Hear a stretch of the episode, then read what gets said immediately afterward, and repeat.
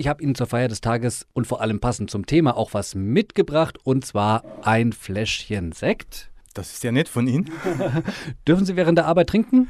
Nein, leider nicht. Nur zu speziellen Verkostungen. Dann zählt es mit dazu. Wir sind im Studio, keiner merkt Wir machen das jetzt trotzdem mal. Wir machen den mal auf. So, bitteschön. Ich schenke was ein. So, und dann würde ich sagen, stoßen wir mal an. Prost. Sehr zum Wohl. Dankeschön.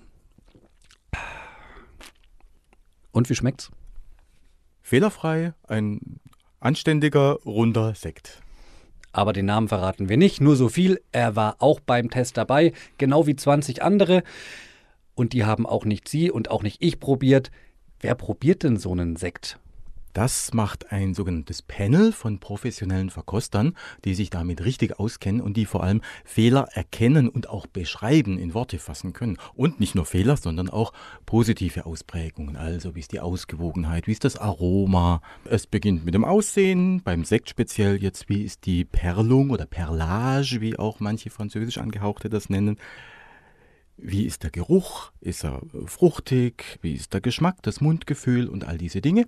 Oder an welche Früchte es Sie vielleicht erinnert? Und das wird dann Punkt für Punkt abgehakt und eben beschrieben in den detaillierten Ausprägungen. Zwölfmal gab es im Test das sensorische, also Geschmacksurteil gut, fünfmal sehr gut und einmal davon sogar glatt, sensationell 1,0. Wie hat der denn dann geschmeckt? Ja, die 1,0 in sensorischen Prüfungen vergeben wir wirklich nicht so oft. Der Testsieger von der österreichischen Firma Schlumberger bestach durch seine Geschmacks- und Aromenfülle, zum Beispiel die fruchtigen Anklänge nach Quitte oder Stachelbeere. Das war schon außergewöhnlich. Was kostet der? Der ist nicht ganz so billig, ist auch eher im gehobenen Fachhandel zu erhalten. Der kostet so um die 14 Euro. Heißt das, man muss für einen guten Sekt oder für einen sehr guten Sekt so tief in die Tasche greifen? Nicht automatisch. Der preiswerteste gute war sogar knapp unter 3 Euro und kam vom Discounter. Also man kann sagen, billiger Sekt ist nicht unbedingt schlecht und ein teurer nicht unbedingt gut, kann man das auch sagen?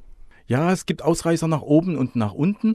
Ein wenig enttäuscht hat uns beim Segment der traditionellen Flaschengärung der Krimsekt äh, Krimskoje, der ja ein zweifellos einen langjährigen guten Ruf hat.